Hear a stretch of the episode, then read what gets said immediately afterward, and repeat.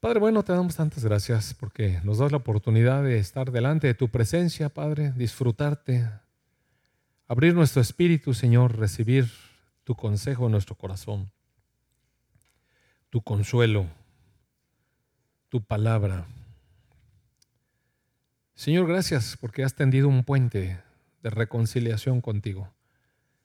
Señor, pongo delante de ti este mensaje y pido que tu Espíritu Santo lo afirme en nuestros corazones y nos dé la sabiduría, el entendimiento espiritual, la comprensión para tomarlo y vivirlo conforme a ti te agrada, Padre. En el nombre de tu Hijo Jesús, amén. Hay un versículo con el que voy a empezar y después eh, voy a llegar a él nuevamente. Eh, ¿Quién estará por ahí atrás de la pantalla? ¿Está Fer? ¿O, no? No veo quién está. Ah, Johnny. Johnny, ¿podrías poner, por favor, eh, en la versión nueva, traducción viviente, Colosenses capítulo 1.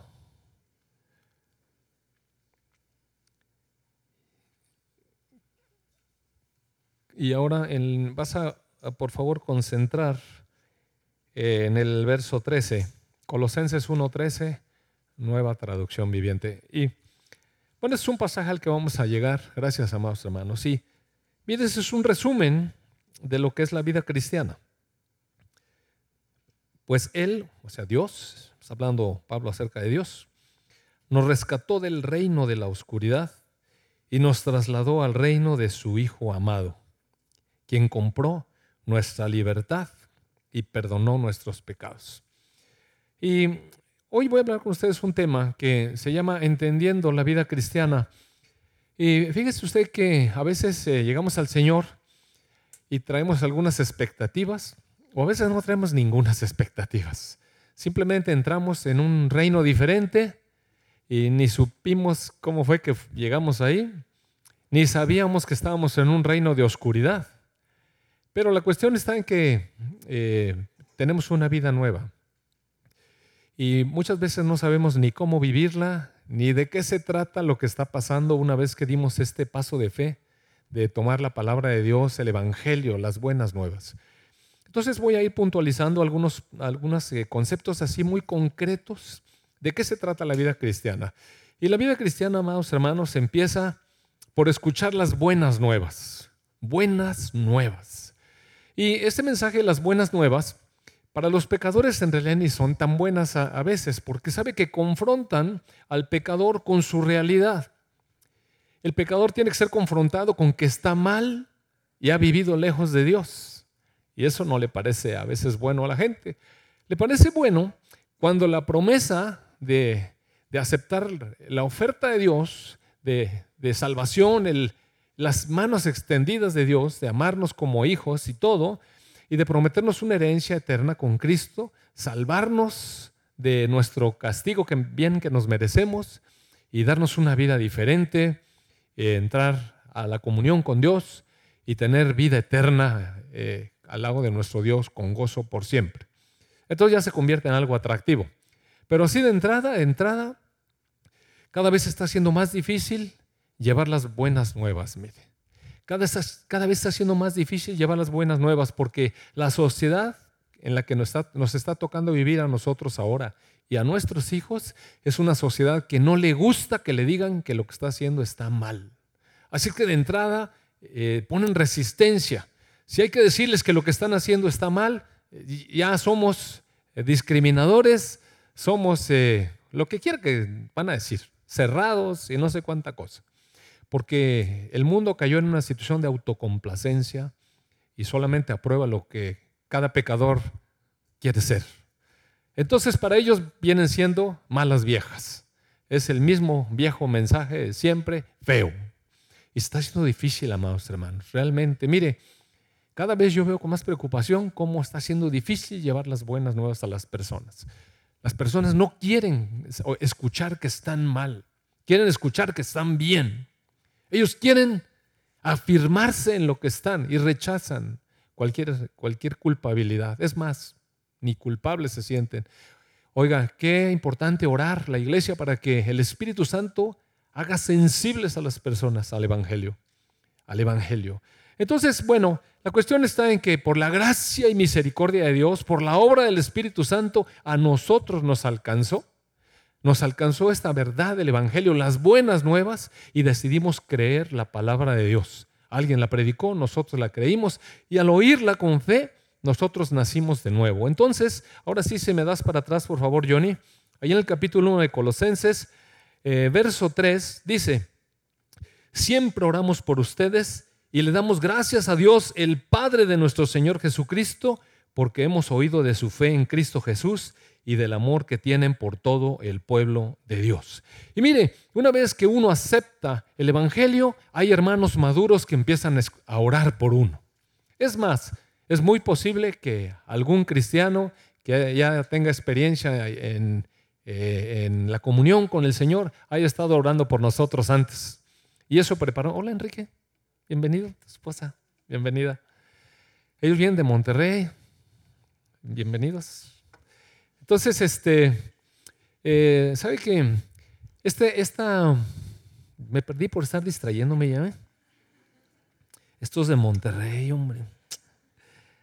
No, bueno, eh, una vez que nosotros llegamos al Señor, hay un grupo de personas maduros en la iglesia que empiezan a orar por nosotros.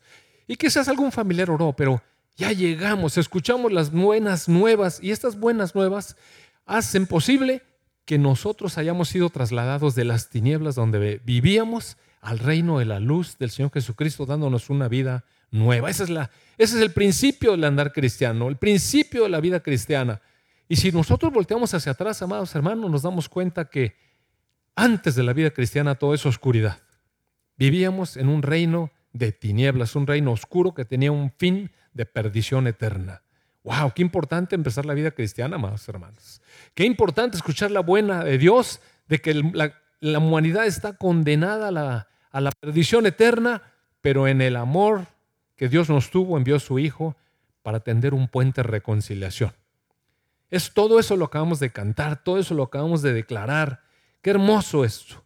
Ahora, sabemos que la iglesia nos cubre y empiezan a orar por los nuevos líderes, líderes. Importante orar por nuestros hermanos nuevos, todos los líderes, todos los que tenemos un camino en el Señor adelantado, oremos por ellos. Luego dice, dice eh, en la última parte del verso 5, dice, ustedes han tenido esa esperanza desde la primera vez que escucharon la verdad de la buena noticia, es decir, esta nueva vida. Dice, esta, eh, verso 6, esta misma buena noticia que llegó a ustedes, ahora corre por todo el mundo, da fruto en todas partes mediante el cambio de vida que produce, así como les cambió la vida a ustedes desde el primer día que oyeron y entendieron por primera vez la verdad de la maravillosa gracia de Dios. Entonces, el segundo punto importante, después de haber recibido el Evangelio y tener una vida nueva, es que esta nueva vida, esta noticia, esta aceptación en el corazón de la gracia de Dios transforma las vidas. No solamente escuchamos y abrimos nuestro corazón y le pedimos perdón a Dios por haber caminado lejos de Él en la oscuridad, por habernos recibido en el reino de la luz, sino que ahora recibimos la palabra de verdad, la gracia de Dios, que no es otra cosa que el Señor Jesucristo. Mire, recuerde usted que el capítulo 1 de Juan dice que la ley vino por Moisés, pero la gracia y la verdad vinieron a través de Jesucristo. Y el Señor Jesucristo es el poder de Dios en nosotros para transformarnos a la imagen de Él, a la imagen de lo que Dios anhela. Entonces la gracia de Dios es maravillosa, es Jesucristo en nosotros. Y esa vida de Cristo en nosotros es una vida que transforma. Entonces nuestro ingreso a, la nueva vida es escuchar las buenas nuevas de salvación en Cristo Jesús, reconocer nuestros pecados, aceptar el amor de Dios a través de Cristo Jesús y permitir que entonces el Espíritu de Cristo, el Espíritu Santo, trabaje en nosotros transformando nuestras vidas. Es decir, la palabra nos dice, has vivido en pecado. Pecado no es otra cosa que errar el blanco, amados hermanos. Dios nos hizo con un propósito y para ese propósito fuimos creados. Cuando nosotros no vivimos conforme al propósito para el cual Dios nos creó, es errar el blanco. Imagínese usted que en estos tiempos de calor, usted quiere medir la temperatura ambiental con un ergonómetro, con un osmómetro, con un densitómetro o cualquier otra cosa que no sea un termómetro. Va a fallar, mire. está utilizando el instrumento que no es adecuado, lo puede echar a perder. Y aparte de todo, no va a obtener el dato que usted quiere. Entonces, nuestra vida fue creada para la gloria de Dios. Y todo nuestro pasado vivimos para la gloria del imperio de las tinieblas. Estábamos perdidos. Entonces, ahora que Dios nos amó y nos rescató, como estaba diciendo Jaime, Dios nos ama y no nos condena, porque Cristo no vino a condenar al mundo, Cristo vino a amar al mundo. Pero, amados hermanos, Dios no quiere que nos quedemos en el lodo en el que vivíamos, en la vieja manera de vivir. Por eso pone su Espíritu en nosotros para transformarnos. El Evangelio es una noticia que transforma a las personas. Transforma a las personas. En el verso 7 dice, ustedes se enteraron de la buena noticia por medio de Pafras, nuestro amado colaborador. Y entonces, no siempre las personas llegan a la congregación porque nosotros le compartimos. Pero no importa, mire, dice la palabra que uno siembra, otro riega, y no importa, otros cosechan. La cuestión está en que no importa cómo fue que quién le compartió a usted el Evangelio, usted está incorporado ahora a la vida comunitaria del cuerpo de Cristo. Ahora otros podemos edificar sus vidas, otros han edificado nuestras propias vidas. Y así es una cadena en la que vamos creciendo, los mayorcitos llevando a los menores, así como aquellas familias, ¿se acuerda? Cuando las, las familias tenían 12 niños, ahora no podemos con dos, pero antes tenían 12. Y mire, no era tan como, pues ¿cómo le hacían? ¿Qué ecuación usaban? No era tanta la ecuación, al mayor le decían cuida al otro, y al otro cuida al otro, y al otro cuida al otro, y, ya todos nos agarramos de la mano y ahí íbamos. Y todos ayudábamos. Entonces, así es la iglesia, la verdad es que no se puede encargar una persona de todos. Todos nos vamos ayudando mutuamente a crecer. Así. Así que en el verso 9 dice, así que desde que supimos de ustedes, no dejamos de tenerlos presentes en nuestras oraciones. Otra vez, la iglesia madura ora por aquellos que tienen poco tiempo de venir a la congregación. Le pedimos a Dios, pero ¿qué oramos? ¿Qué oramos? Oramos para que usted ahora pueda pagar la deuda esa en la que se metió con el carro que, que, le costó, no sé, 800 mil pesos y usted ganaba 6 mil al mes, pues no, no vamos a orar por eso, mire. Devuélvalo, por favor. Y cómprese un coche a la medida de sus posibilidades. Entonces, no, no se ora por eso. ¿Por qué se ora? Oramos, oramos eh, y le pedimos a Dios que les dé un pleno conocimiento de la voluntad de Dios y que les conceda sabiduría y comprensión espiritual. Mire, tenemos una dirección de Dios para orar por las personas, que puedan conocer a Dios. Eso es lo más maravilloso, que puedan conocer a su Padre bueno que les ama, al Señor Jesucristo que dio su vida por ellos y les ama. Que puedan conocer la labor del Espíritu Santo en, en ustedes, que les dé un pleno conocimiento de su voluntad y les conceda sabiduría y comprensión espiritual. Nada que ver con este mundo, mire. Entonces, entonces cuando ustedes tengan conocimiento de la voluntad de Dios y tengan sabiduría y tengan comprensión espiritual, la forma en la que vivan siempre honrará y agradará al Señor y sus vidas producirán toda clase de buenos frutos. Mientras tanto, jóvenes, los que acaban de llegar hace poco, irán creciendo a medida que aprendan a conocer a Dios más y más. O sea, hay un proceso, amados hermanos. La vida cristiana no podemos calificar a la persona que acaba de llegar y de repente, pues todavía trae muchas inercias de, su pasado de oscuridad y, le exijamos que haga cosas como las que nosotros hacemos ya porque estamos entrenados en el discernimiento del bien y el mal. A lo mejor un joven que ha vivido todo el tiempo pegado al, Señor desde su familia, con una comprensión, una sabiduría espiritual, no iría, por ejemplo, a un campamento con una ropa transparente. Y una jovencita que toda su vida tenía un entrenamiento en lo que a Dios le agrada y ella misma tiene una relación profunda con Dios, no necesitaría que le dijeran que llevara, que por favor no se ponga el escote aquí. Entonces, pero hay personas que no saben todavía. Entonces hay que poner, mire, vamos a ir allá. Por favor. Así y así. Después para ayudar. ¿A quienes? A los que van creciendo, porque todo, todos somos diferentes. Nuestro grado de entendimiento de la, voluntad de Dios nuestro grado de conocimiento de lo que a Dios le agrada no nos llega el primer día. Hay que conocer la palabra de Dios, hay que estar interesado en lo que Dios le gusta, decir, Señor, si a ti te gusta esto, ¿para qué estoy fumando? Y entonces tira uno su cigarro. ¿Sabe? A mí, a mí así me pasó.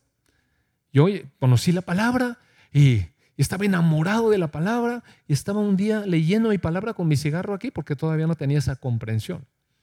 Y cuando leí ese pasaje, que, que las cosas que uno atenta contra su cuerpo después destruyen el cuerpo, me di cuenta que estaba atentando contra mi cuerpo. Mira, nadie vino a decirme, está prohibido que los cristianos fumen. O sea, esa es una convicción que da el Espíritu Santo a la persona. Es una revelación. Yo boté el cigarro y dije, no, es una porquería. Eso me va a matar. Y qué hermoso, ¿verdad? Qué hermoso que, que no es por cumplir leyes, sino por convicciones de una nueva vida en uno. Entonces así oramos por los nuevos, que vayan teniendo esa comprensión espiritual, esa revelación de Dios en su voluntad. En el verso 11 dice, también pedimos, ah, hay otras cosas que pedir, que se fortalezcan con todo el glorioso poder de Dios, para que tengan toda la constancia y la paciencia que necesitan. Amados hermanos, cuando llegamos al Señor, todavía nos queda vida por delante. Y mire, se necesita ser constante en la manera de vivir y ser paciente, porque hay muchas cosas que deben pasar en nuestra vida. Y hay que ser pacientes. A veces nosotros, ya grandes, entendemos que vivimos mal, estamos arrepentidos por las cosas que hicimos. Eventualmente un matrimonio puede llegar, por ejemplo, en una crisis matrimonial después de una infidelidad o cosas graves, ¿no? Problemas de, dinero, de deudas, etc. Y llegan a la palabra y, ven una luz y quieren vivir de diferente manera como han vivido eh, tienen mucha convicción y entonces se entregan al Señor y se traen a su familia. Pero sus hijos están acostumbrados a toda la oscuridad que vieron antes. Entonces la gente a veces quisiera que sus hijos se pusieran la pila rápido. No estás viendo que vamos a la iglesia. Y mira cómo va así. Pues es que si usted vivió 40 años, no se acuerda. No se acuerda. Entonces tenemos que tener paciencia y tenemos que tener constancia en una nueva manera de vivir. Los resultados con nuestros hijos, amados hermanos, van a venir al tiempo. Y uno mientras tanto, ¿qué tiene que hacer? Fortalecerse en el Señor. Fortalecerse en el Señor y tener paciencia y tener constancia en nuestra manera de vivir. Entonces eso es lo que oramos. Dice Pablo, mi deseo es que estén llenos de alegría y den siempre gracias al Padre. El Padre los hizo aptos para que participen de la herencia que pertenece a su pueblo, pueblo que vive en la luz, no en las tinieblas. Y el Padre nos hizo aptos. ¿Cómo nos hizo aptos? Mire, quitó nuestros pecados y nuestra suciedad limpiándolos con la sangre del Señor Jesucristo. Puso una vida diferente en nosotros, la vida de un hijo de Dios, para tener ahora dignidad, para vivir en el reino de la luz. Todo eso lo hizo Dios. Nos dio su Espíritu Santo para que nos guíe en nuestra manera de vivir. Entonces Dios nos hizo aptos. Aparte, nos cubrió con un manto de justicia. Ya, ya estamos delante de Dios, justificados. Todo eso es producto de la obra del Señor Jesucristo y de, de nuestro Padre bueno. Entonces, Él nos hizo aptos para vivir en la luz y para participar junto con su pueblo de la herencia que nos tiene preparada. Hay una herencia, amados hermanos. Hay una herencia para los hijos de Dios.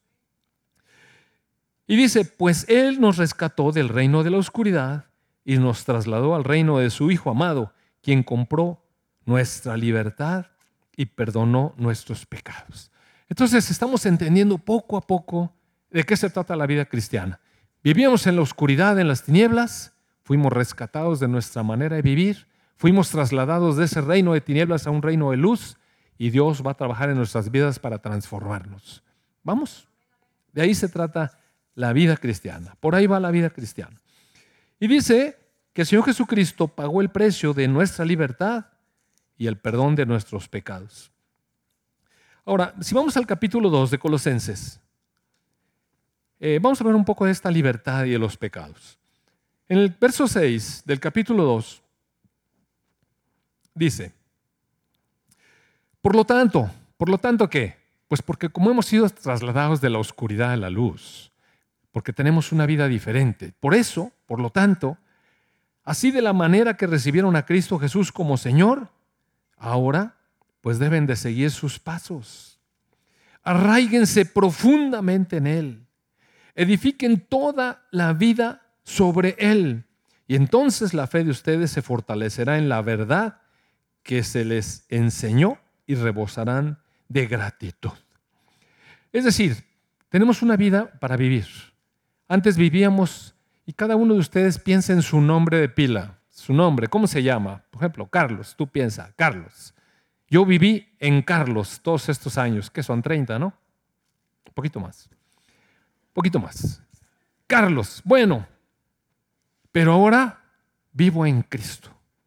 Ahora soy una nueva persona. Y uno tiene que, que pensar en eso, amados hermanos. Miren, a veces el Evangelio decimos es que el Evangelio es para gente que no piensa. No, sí, para quien sí piensan. Hay que reflexionar. ¿Qué nos está diciendo aquí? Que antes vivíamos de una manera, pero ahora, ahora como recibí a Jesús como mi Señor, debo arraigarme en Él y debo edificar mi vida sobre Él. Y entonces mi fe va a crecer. En el verso 8 dice, no permitan que nadie los atrape con filosofías huecas y con disparates elocuentes que nacen del pensamiento humano y de los poderes espirituales de este mundo y no de Cristo. Mire, terminando la alabanza, se acercó una hermana conmigo y me pasó una palabra que el Señor le puso. Que muchas personas cristianas todavía están viviendo en confusión de lo que les dice el mundo acerca de la creación del universo. O sea, puras filosofías huecas que, vienen de mentes influenciadas por los poderes espirituales de maldad que nos influenciaban a nosotros antes y nos hacían dudar de la verdad de la palabra de Dios. Entonces la exhortación es, es no se dejen, no permitan que los atrapen con esas tonterías, amados hermanos. La única verdad es la palabra de Dios. La única verdad es la palabra de Dios. Hoy no tengo tiempo para hacer así como una especie de análisis con pruebas indubitables, objetivas, sólidas de la verdad de la palabra de Dios. Pero cada día, déjame decirle, cada día compruebo que científicamente se puede comprobar cada vez más sólidamente que la palabra de Dios es la verdad. Es la verdad. Pero hoy no tengo tiempo de hacer eso. Entonces, la, solamente la palabra nos dice, no te dejes que te atrapen en los disparates elocuentes, porque mire, ni siquiera son disparates tontos, son disparates elocuentes. O sea, son listillos, porque el diablo es listillo, miren, bastante. Enreda. Entonces no se dejen ahí, no se dejen enredar en eso. No se dejen. El capítulo 2 en realidad es un capítulo que explica cómo es que el Señor tomó, compró nuestra libertad y limpió nuestro pecado. Y habla un poco de la ley. Tiene que ver con la ley. Entonces, por ejemplo, en el verso 13 eh, dice, ustedes estaban muertos a causa de sus pecados. Mire, esa es la buena noticia. Y porque aún no se les había quitado la naturaleza pecaminosa. ¿Sabe por qué pecábamos?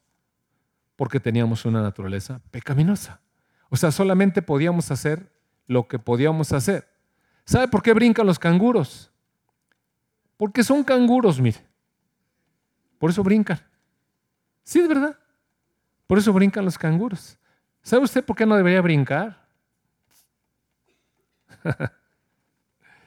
no, nosotros hacemos las cosas para las que estamos hechas, ¿no? Estamos hechos para vivir como personas. Entonces, aquí dice que nosotros teníamos una naturaleza pecaminosa y como teníamos eso, pues pecábamos, porque esa era nuestra naturaleza. Pero entonces, aquí viene la buena noticia. Entonces, Dios les dio vida con Cristo al perdonar todos nuestros pecados. Ah, estamos muertos en nuestros pecados, pero vino Dios y con Cristo nos dio vida nueva, perdonando nuestros pecados. Ahora viene una parte muy importante. Él, Dios, anuló el acta de los cargos que había contra nosotros y la eliminó clavándola en la cruz. Mire qué importante, amados hermanos. La ley que nos condenaba fue tomada por Dios y fue clavada en la cruz con Cristo. Allí se acabó la ley que nos condenaba. ¿Por qué es tan importante esto?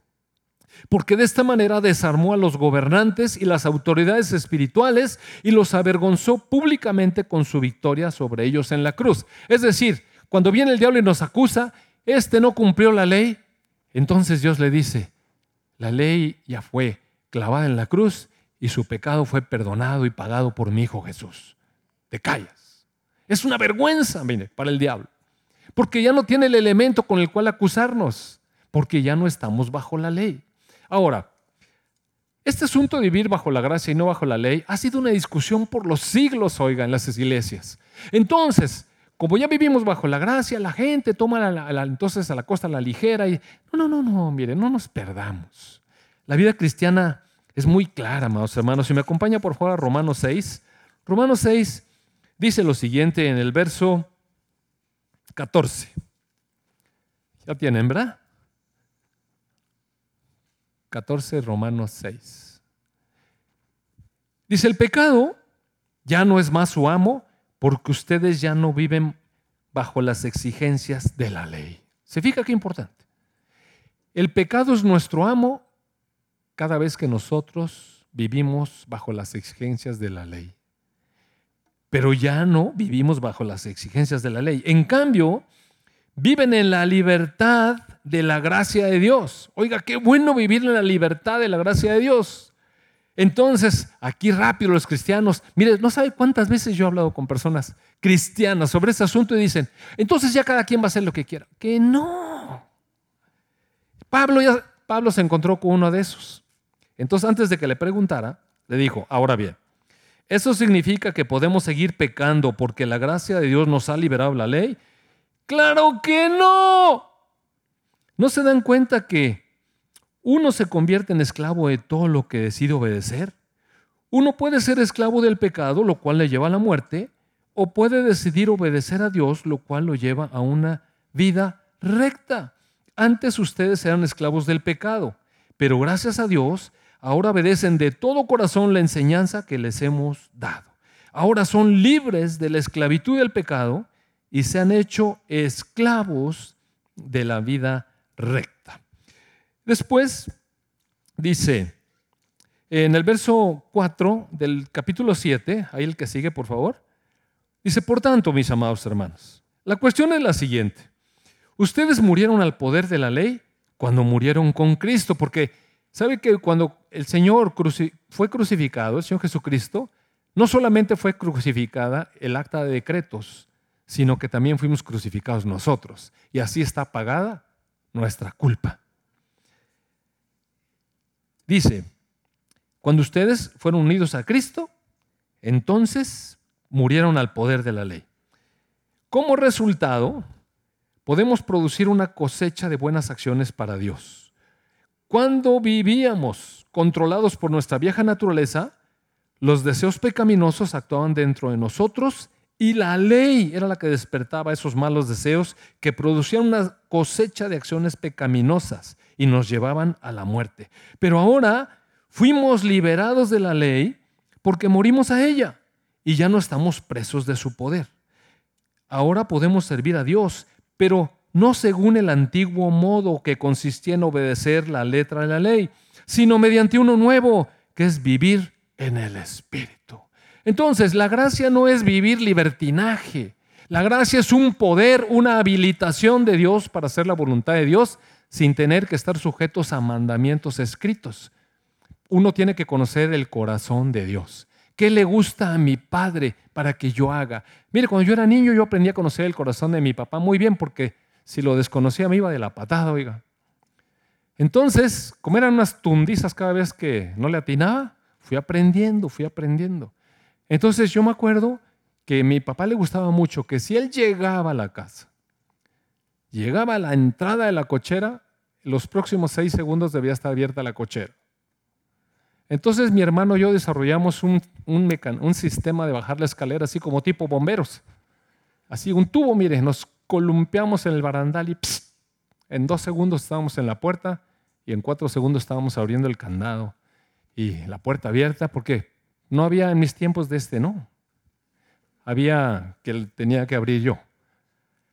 Pero ¿sabe qué? Mire, si lo abría en los próximos seis segundos, mi papá salía muy contento del carro. ¿Cómo estás? Pues bien, papá. Y todo bonito. Aprendí a conocer los deseos de mi papá. Y muchas cosas, es un ejemplo eh, eh, así un poco exagerado, pero uno aprende a conocer a su papá. Y si uno quiere darle gusto, mire, uno sabe. Uno sabe que si le quiere dar gusto a papá, hay cosas que hacer, hay cosas que hacer. Y uno las hace, pero porque le gusta a él. Entonces mi papá odiaba que nos metiéramos a su recámara, que era la única que tenía alfombra, con zapatos, porque los zapatos estaban sucios. Y a lo mejor yo no entendía muy bien el problema de la bacteriología cuando estaba niño, pero sí sabía muy bien qué pasaba si me metía sin zapatos, Pero también aprendí que si me metía sin zapatos, mi papá estaba contento y me decía, muy bien, muy bien. ¿Por qué? Él estaba consciente de que yo estaba siendo consciente de que no es bueno meter zapatos sucios. Y eso le agradaba, porque no es más la casa, sino es la cama, es otras cosas, muchas cosas. ¿Y sabe que se mete tanto que ah, a mí no me gusta ni siquiera arrimar mis zapatos a, la cama. olvídese que yo me acueste y subo mi pata con un zapato. No, hombre, eso es imposible, no puedo, mire. Yo no puedo hacer eso, haga de cuenta que se me aparece mi papá. No, en serio, es, es, una cuestión ya de, de esto, ¿no? Y hábitos que uno trae, hábitos. Pero, amados hermanos, todo eso es por conocer a su papá. Si uno conoce a Dios como su papá, pues como su papá va a saber qué es lo que sí le agrada a Dios. Y tiene buenas razones, mire. Dios tiene buenas razones para pedirnos que hagamos las cosas como debemos hacerlas. Tiene buenas razones, aunque a veces no las entendamos nosotros. La cuestión está en que, ¿de qué se trata entonces que no estamos en la ley? Que estamos en la gracia. ¿Y qué es la gracia? El poder de Dios para hacer la voluntad de Dios. Esa es la gracia, amados hermanos. No es libertad para pecar. Mire, no crea que porque ya no estamos bajo la ley, los hijos pueden desobedecer a los papás. Nunca ha dicho eso la escritura. No crea que porque ya no estamos bajo la ley, entonces podemos cometer adulterio. Eso no dice. Lo que está diciendo es que ahora tenemos poder de Dios para hacer lo que a Dios le agrada. Y antes era nuestras fuerzas, era con nuestro esfuerzo. Y eso nos desanimaba mucho porque a menudo nos encontramos fracasando. ¿No le pasó a usted? que quería hacer lo que a Dios le gusta y luego se encontraba fracasando. Pero según la gracia, yo puedo hacer eso que no podía, ahora lo puedo hacer en la fuerza de Dios, en el poder de Dios. Bueno, entonces de eso se trata. En el verso 16 dice, por lo tanto, no permitan que nadie los condene por lo que comen o beben o porque no celebran ciertos días santos ni ceremonias, es decir, se refiere a las ordenanzas de la ley que eran rituales para agradar a Dios. Y Dios dice, no, no necesito eso. No necesito que el sábado no trabajes. Necesito que el sábado hagas el bien a otros, porque a mí me agrada hacer el bien a otros. Qué diferente, ¿verdad? Y el Señor Jesús era el Señor del sábado. Y Él hacía el bien el día del sábado. Entonces, por ahí va la cosa. En el verso 22, eh, bueno, eh, ¿qué, ¿qué diré? Verso 20. Ustedes han muerto con Cristo y Él los ha rescatado de los poderes espirituales de este mundo. Y mire, amado hermano, esta, esta frase necesitamos también comprenderla. Antes estábamos bajo el acecho y el dominio de los poderes espirituales que nos llevaban a un mundo de maldad y hacíamos cosas de la oscuridad y de las tinieblas. Pero hemos sido rescatados de eso. Dios nos rescató de eso. Dios nos rescató de la influencia de los poderes espirituales de este mundo. Entonces, dice, si Dios nos rescató de eso, ¿por qué ustedes siguen cumpliendo las reglas del mundo como no toques eso, no pruebes aquello, no te acerques a aquello? Estas reglas son simples enseñanzas humanas acerca de cosas que se deterioran con el uso. Pueden parecer sabias, porque exigen gran devoción y una religiosa abnegación y una severa disciplina corporal, pero a una persona no le ofrece ninguna ayuda para vencer sus malos deseos. Este es el problema de la ley, mire, que parece, ¿sabe que parece que hacemos cosas buenas, pero en realidad nos convierte en personas religiosas?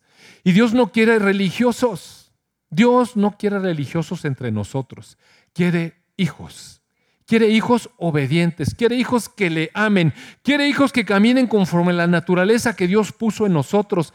Y la nueva naturaleza que puso en nosotros no es religiosa.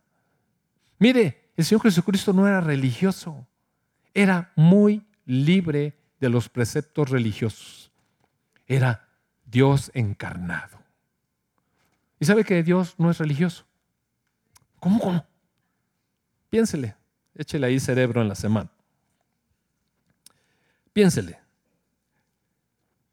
Eso no ayuda más, hermanos. Entonces, en el capítulo 3, verso 1, entonces, bueno, vamos a recapitular hasta dónde vamos. Recibimos la palabra de verdad y tenemos una nueva en Cristo, una vida nueva en Cristo. Esa vida nueva es una vida que transforma nuestra vida. Esa vida nueva está libre de pecado y es libre. No tiene pecado y es libre. Y no está sujeta a leyes, sino a una manera nueva de vivir en el poder de Dios. Es una vida transformada. Estamos por ahí. Vamos. Vamos por ahí. De eso se trata la vida, la vida cristiana. Y como hemos sido resucitados a una nueva vida con Cristo, entonces nuestros ojos, nuestra mira, deben estar en las verdades del cielo. Y esto se lee rápido, amados hermanos. Pero ¿cuántos de nosotros tenemos concentrada nuestra atención, nuestras metas, nuestros objetivos, nuestras esperanzas y todo en cosas de este mundo? ¿Cuántos? Mire, piense. Ahora háblese a sí mismo con su propio nombre y dígase, a ver, ¿Dónde está el motivo de mi pensamiento? ¿Cuánto de mi, cuánto de mi pensamiento me la paso pensando realmente en las cosas que Dios hace en mí y es para mí? ¿Y cuánto estoy nada más echándole números? Porque somos buenos para echarle números. Bueno, piensen, verso 2, en las cosas del cielo. No estén pensando en las cosas de la tierra. Ahora, esto quiere decir que todos nos tenemos que desentender y un hombre de familia vino a la iglesia este domingo y regresa y le dice, vieja, ya no te voy a dar dinero porque yo me voy a concentrar en el cielo y pues ahí te encargas de los chavos, ¿eh? Porque yo estoy acá en el cielo. Y, no, no, no. Bájele. Porque también una instrucción, una instrucción para el trabajo y una instrucción para el manejo de las finanzas, de la cual voy a hablar la otra semana, no esta semana. Porque quiero llegar al punto, al punto que quiero hablar hoy. Eh, así, dice verso 5, así que hagan morir las cosas pecaminosas y terrenales que acechan dentro de ustedes. ¿Sabía usted que adentro de usted hay un acecho? Hay un acecho, mire, a veces salimos bien motivados de una jornada de alabanza, de un tiempo de oración que tuvimos con el Señor, de una predicación y salimos bien motivados. Es más, es muy posible que nuestros jóvenes que van a ir al campamento regresen bien motivados ahora que van a ir allá y van a tocar cosas interesantísimas con nuestro Dios y bien, bien motivados, pero ahí vienen motivados, motivados, pero ¿sabe qué? Hay una acechanza, una acechanza en sus corazones. Alguno de ellos quizás fue y dejó de ver a la chica que estaba en su salón rompecorazones y fue allá y dijo, Señor, ahora sí para ti para siempre, voy a vivir pensando en las cosas del cielo y no sé qué, se baja y se le encuentra en la esquina. ¡Oh! Lo único que no necesita. Le cayó la acechanza. Híjole. Y lo empieza a distraer. No, si es que si, como dijo Emiliano Zapata, la tierra es de quien la trabaja, Señor, y si no trabajo esta tierra. Y empieza uno a distraerse. Pero si uno confiara en que el Señor tiene su pareja y que Él está por encima de todo lo demás, uno se puede olvidar de ese asunto y, dejar que los demás zapatistas hagan lo que quieran, que al cabo que la muchacha está reservada para mí. De verdad. Mira, eso es un hecho. Y cuando yo me hice novio de mi esposa, bueno, no, eh, antes, pues estaba ahí la colmena, usted sabe, ¿no? Pero mire, yo no tenía preocupación. Yo no tenía preocupación. Es más, ¿verdad que nunca te lancé el anzuelo antes de tiempo, mi amor? ¿Ah, sí? Ah, te estás bañando. No, no, no, la verdad es que mire, ni siquiera habíamos pensado en tener una relación nosotros. Pero eso es algo que Dios armó. O sea, hubo un día en el que, a pesar de que nos conocíamos desde muy pequeños, hubo un día en que el Señor cambió las cosas así. Y Él nos embonó ahí. Y dijo, es para ti, tú eres para ti. Y qué bien, ¿no? Qué bien cuando Dios hace las cosas, amados hermanos. Qué bien cuando Dios hace las cosas. Y qué diferente cuando nosotros nos proponemos alcanzar las alturas y con nuestras fuerzas. Qué diferente, amados hermanos. Entonces, voy a llegar al punto. Y dice, hagan morir las cosas pecaminosas y terrenales que acechan dentro de ustedes. Hay un acecho, déjeme decir, hay un acecho. Mayor es el que está en nosotros que el que está en el mundo. Eso es una realidad. El maligno no les toca, dice la primera de Juan. Para los que aman a Dios y están en su voluntad, el maligno no les toca. Sin embargo, sin embargo, sí hay un acecho. Y si nosotros nos descuidamos y dejamos de poner nuestros ojos en las cosas del cielo, que es nuestra relación con Dios, esas son las cosas del cielo, nuestra relación con Dios, entonces ese acecho alcanza nuestra carne que está vagando, divagando, eh, distraída, y mire, cuando nos damos cuenta, ya nos prendió. Y así como pescados distraídos que muerden el anzuelo. Y la palabra nos dice que hagamos morir esas cosas terrenales que están acechando no tenga nada que ver con la inmoralidad sexual, con la impureza, con las bajas pasiones, con los malos deseos. Y todas estas frasecitas, lo que está diciendo es, cuiden su pureza sexual, su pureza moral. Cuiden, cuiden su pureza moral. Por eso yo quería hablar con los jóvenes la semana pasada, porque este era el tema. Cuidar nuestra pureza sexual y moral. Eh, es verdad, amados hermanos, que el Señor Jesús nos ha perdonado nuestros pecados. Y es verdad que también nos ha perdonado los pecados que todavía vamos a cometer. Fíjese lo que le voy a decir. Pero no nos confundamos. No nos confundamos con nuestra salvación eterna, que eso son las buenas nuevas. El Señor nos ofreció salvación eterna. Nos ofreció cubrirnos con la sangre de Cristo. Esa es nuestra dignidad. Nos ofreció su Espíritu Santo en nosotros para hacernos sus hijos. Nos ofreció que va a cambiar nuestra vida para hacerla conforme al modelo de un hijo de Dios. Una vida digna de un hijo de Dios, no un hijo de vecino, un hijo de Dios. Entonces, de pronto nos dice aquí a estas personas que hemos recibido el Evangelio, que tenemos entendimiento que el Espíritu Santo está trabajando en nosotros, nos dice, tengan cuidado porque hay un acecho a su corazón.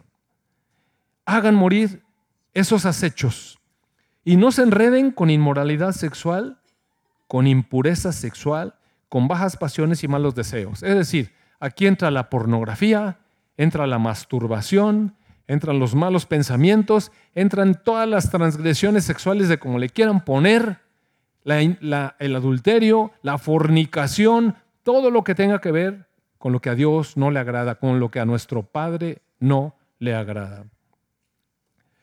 Porque nuestro Padre, amados hermanos, es un Dios santo y es un Dios justo. Es santo y es justo y es puro en sus juicios. Y dice que tampoco seamos avaros, pues las personas avaras son idólatras porque adoran las cosas de este mundo. Y de ese versículo voy a hablar el otro domingo. Pero hoy voy a hablar de la primera parte.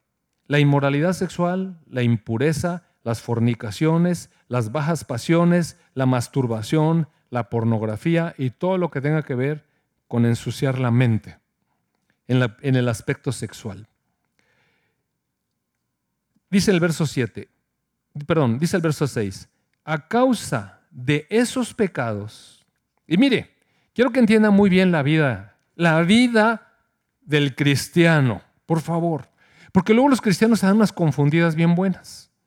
De repente dicen, pues es que yo, si yo soy de Cristo, si Cristo ya me perdonó, si incluso mis pecados futuros están perdonados, si Cristo no me condena, ¿por qué estoy pasando lo que estoy pasando? Bueno, dice, a causa de sus pecados viene la furia de Dios. Y mire, es papi. Déjeme decirle, es papi. Y todas las veces que yo transgredí lo que a mi papá le gustaba, mire, me tundieron. Pero nunca mi papá me desconoció. Nunca. Y Dios menos, amados hermanos. Dios menos. Si nosotros transgredimos lo que a papi le agrada, y no estoy hablando de la ley, nosotros ya conocemos a papi. Y papi nos está diciendo, nuestro Padre Celestial, nos está diciendo, no me agrada que estés en fornicaciones, no me agrada que estés en lujurias, no me agrada que estés en pornografía, que estés en masturbación y que estés contaminando tu mente con cosas que le pertenecen al reino de las tinieblas. Te saqué de las tinieblas para que vivieras en la luz. Y déjeme decirle, hay una sexualidad que está preparada por Dios para nosotros y es maravillosa esa sexualidad. Es la sexualidad permitida por Dios, preparada por Dios para nuestro deleite y para nuestro gozo. Sí, sí hay esa sexualidad, pero hay una sexualidad que se sale de eso. Y contra esa sexualidad, Dios dice que no hagamos, no hagamos cosas así, porque por esos pecados, por esas fallas, por esos desaciertos, viene la furia de Dios. Y esto no nos gusta a veces oír a los cristianos. Ahí no nos gusta. No pero ¿sabe qué? Es muy importante entenderlo, porque si no, después no entendemos por qué nos pasan las cosas que nos pasan a nosotros que somos cristianos. Y empezamos a entrar en unos desconciertos. Voy a cerrar con este, este pasaje. Mire, dice, recuerden, verso 24, verso 24 por allá, por favor, Johnny. Recuerden que el Señor los recompensará con una herencia. Mire, amado hermano, Dios tiene un buen plan para cada uno de nosotros. Una inmensa herencia eterna. Y no le ponga ahorita a usted, por favor, signo de pesos y empieza a pensar en la tía soltera que tiene ahí un montón de dinero y que a lo mejor si se muere usted alcanza. Mire, no está hablando de eso.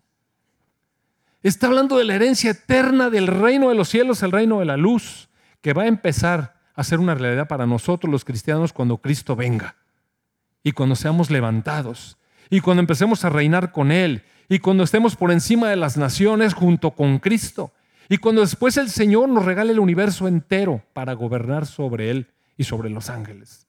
Está tremenda la herencia, mire. No alcanzamos a comprender en realidad. Vivir delante de la presencia de Dios, decía Lalo ahorita, es tremendo vivirla. Pues sí, pero esta presencia que disfrutamos aquí, amados hermanos, es como, es como una rendijita. No, no, no, estar en su presencia, en donde ni sabemos qué puede hacer eso. Bueno, Recuerden, el Señor los recompensará con una herencia y el amo a quien sirven es Cristo. Oiga, qué mejor amo. Qué amo amoroso, salvador, proveedor, protector, guía, consejero, abogado, defensor. Todo lo que necesitamos es Cristo. Y Él es nuestro amo. Pero si hacen lo que está mal, recibirán el pago por el mal que hayan hecho, porque Dios no tiene favoritos. El punto es este. El punto es este. Dios nos ama. Y como hijos amados, por haber aceptado a Jesús en nuestro corazón y tener una vida diferente, ser hijos de Dios, el Señor nos va a garantizar la herencia. Pero en esta vida, amados hermanos, vamos a ir cosechando las cosas que vayamos haciendo. Mire, porque Dios es un Padre sabio, bueno, justo, santo. Y si nosotros nos metemos en esos rollitos que a Él no le agradan, que a papi no le agradan, déjeme decirle, papi sabe sacar muy bien el cinto. De verdad, no le estoy diciendo de verdad. ¿Qué pasa con los jóvenes cuando dicen, ay, total que tiene una relacioncita? Una relacioncita, ya casi nos vamos a casar, una relacioncita.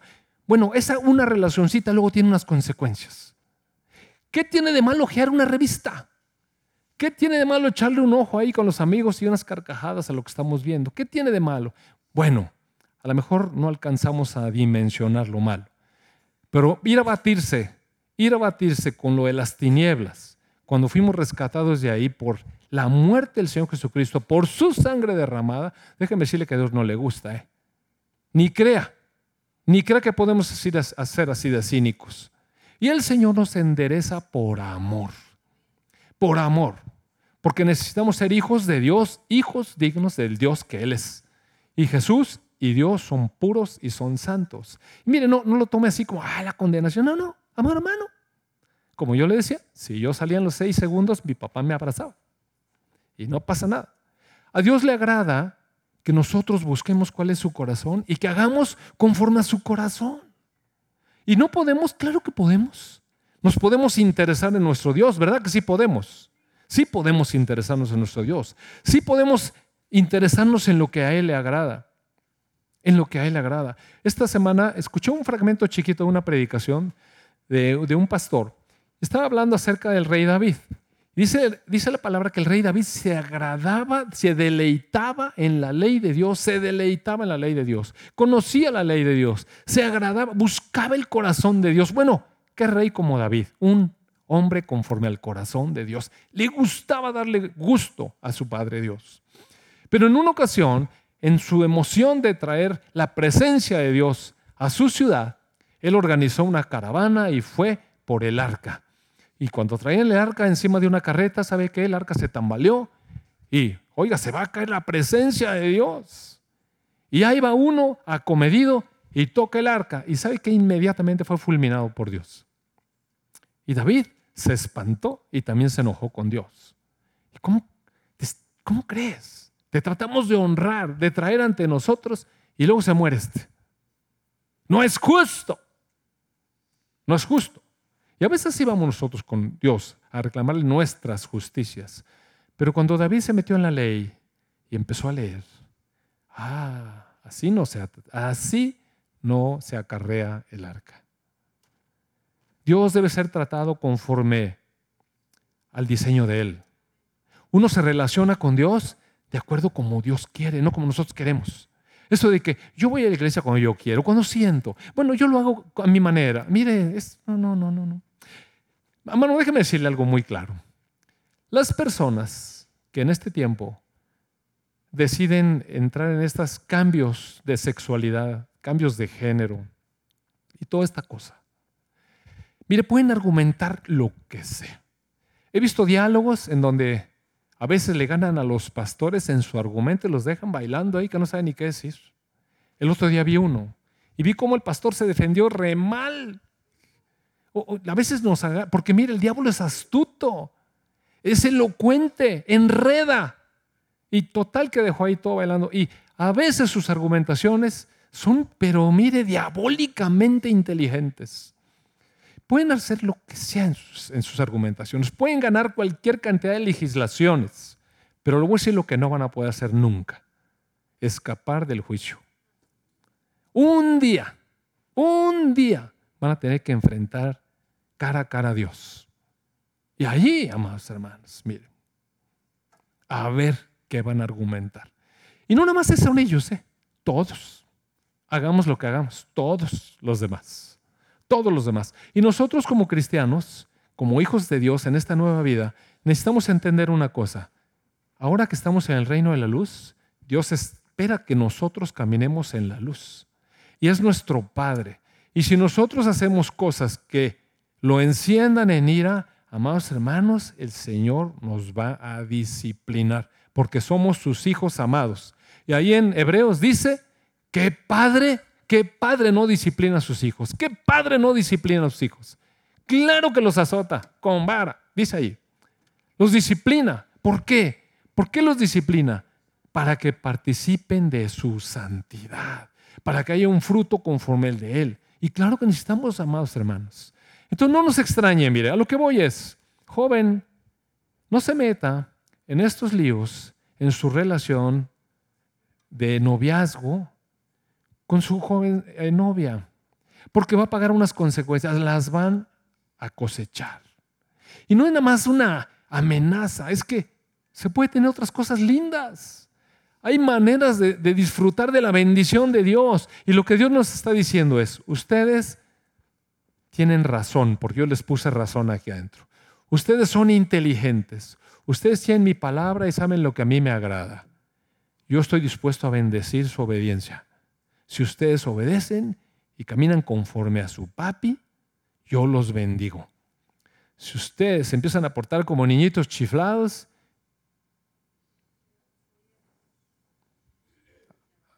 enderezo, enderezo. Entonces, amados hermanos, no nos extrañe. No nos extrañe que de repente estemos viendo en nuestros hijos cosas. ¿Cómo es posible que mi hijo... Mire, ¿cómo es posible que mi hijo ya pensó usted cómo es que usted resuelve sus asuntos? A mí me da una pena tremenda, déjeme decirle. Me da una pena tremenda que aquí, en el frente, tengamos que decir, hermano, por favor, pague ya la, la cosa. ¿Cómo cree que vamos a tener que estar diciendo eso? ¿Cómo cree que... ¿A poco en la escuela sí le hacen a usted? ¿A poco, yo no sé, sus trámites que usted está buscando, a lo mejor está buscando ya comprar una casa y le dijeron, pues pague el adelanto de la hipoteca, yo qué sé. O cuando tiene que su carrito, ¿verdad? Y que quiere separar el carro, que está tanta emoción tiene, ya, ya se le queman las manos por ir a dar el adelanto del carro. Pero que los cristianos nos estemos retrasando y tengamos que estarle ruego y ruego que por favor, ¿cómo cree que vamos a ser los últimos en pagar? Mire, en el campamento, en el campamento vinieron niños de la iglesia y niños que no eran de la iglesia. Con los que más batallamos fue con los papás de los niños de la iglesia. ¿Cómo creemos, hermanos? No, de verdad, mira, le estoy diciendo eso con pena. Me, da vergüenza. Y ni sé quiénes son, ni quiero saber, porque yo no quiero agarrar asunto personal. Pero no, pero no debe ser. Que, que los que más damos lata somos los que Estamos aquí, sabemos que el estacionamiento de ahí no, que el estacionamiento de acá es para las personas discapacitadas, que, y, y, continuamente estamos transgrediendo nosotros. Pues, ¿qué cree que le estamos dando de ejemplo a nuestros hijos? ¿Qué cree? Y luego cuando nuestro hijo hace una, yo no sé, entregado al Señor yo por vida y este hombre, pues, pues ¿cómo que qué? Es, un, es bueno echar una revisada. ¿Qué está cosechando en su vida? ¿Qué está cosechando en su vida? Cada uno. ¿Qué estoy yo cosechando en mi vida? ¿Qué está cosechando? ¿Le gusta lo que está cosechando? No, revísele. Revisemos. Revisemos porque tenemos un papá que endereza nuestras vidas. El Evangelio transforma las vidas. El Evangelio transforma las vidas. Dios está comprometido con eso. Ciertamente, Jesús lleno de misericordia, no condenó a la mujer que estaba por ser apedreada. Esa mujer incurrió en un adulterio y según la ley tenía que ser apedreada. Y llegaron y le dijeron a Jesús, fíjese cómo no es religioso. Entonces, ¿qué? Dice la ley que le demos pedrada. ¿Le damos pedradas o no?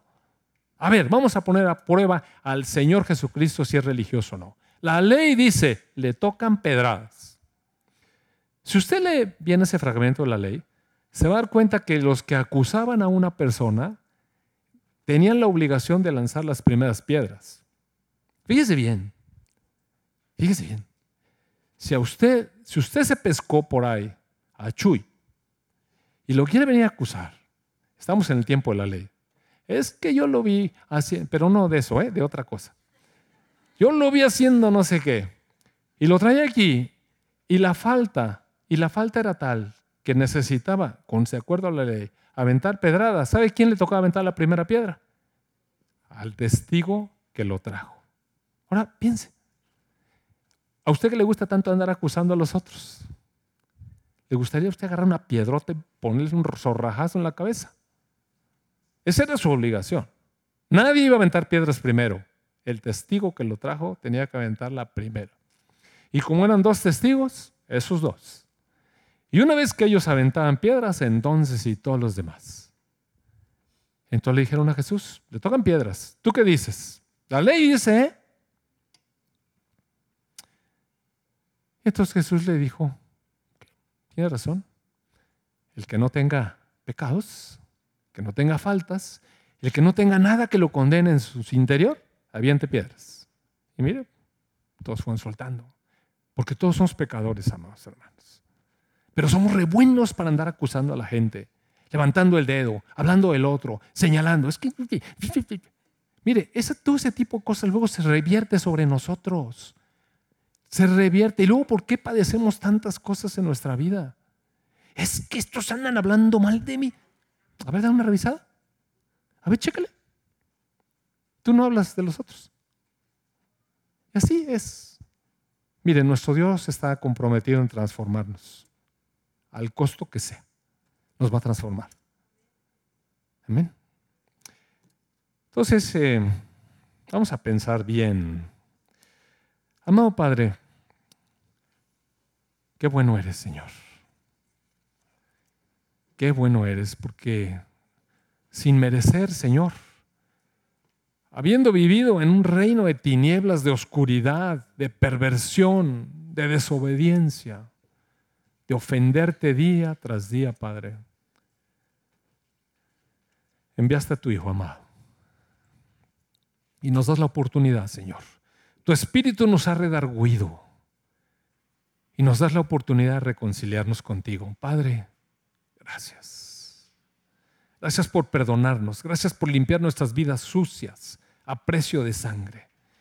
Gracias, Padre, por tu Espíritu Santo en nosotros, que nos da una nueva manera de vivir. Nos habilita, Señor, para vivir de manera diferente. Padre, Padre, gracias por transformar nuestras vidas. Gracias, Padre, por incorporarnos a tu familia y llamarnos hijos. Padre, gracias porque tú tienes una herencia para nosotros, una herencia eterna. Padre, gracias por enseñarnos tu corazón y porque nos bendices, Señor, cuando caminamos en rectitud delante de ti, conforme a tu carácter, conforme a tu buena voluntad. Padre, gracias. En el nombre de tu Hijo Jesús, gracias, gracias, gracias.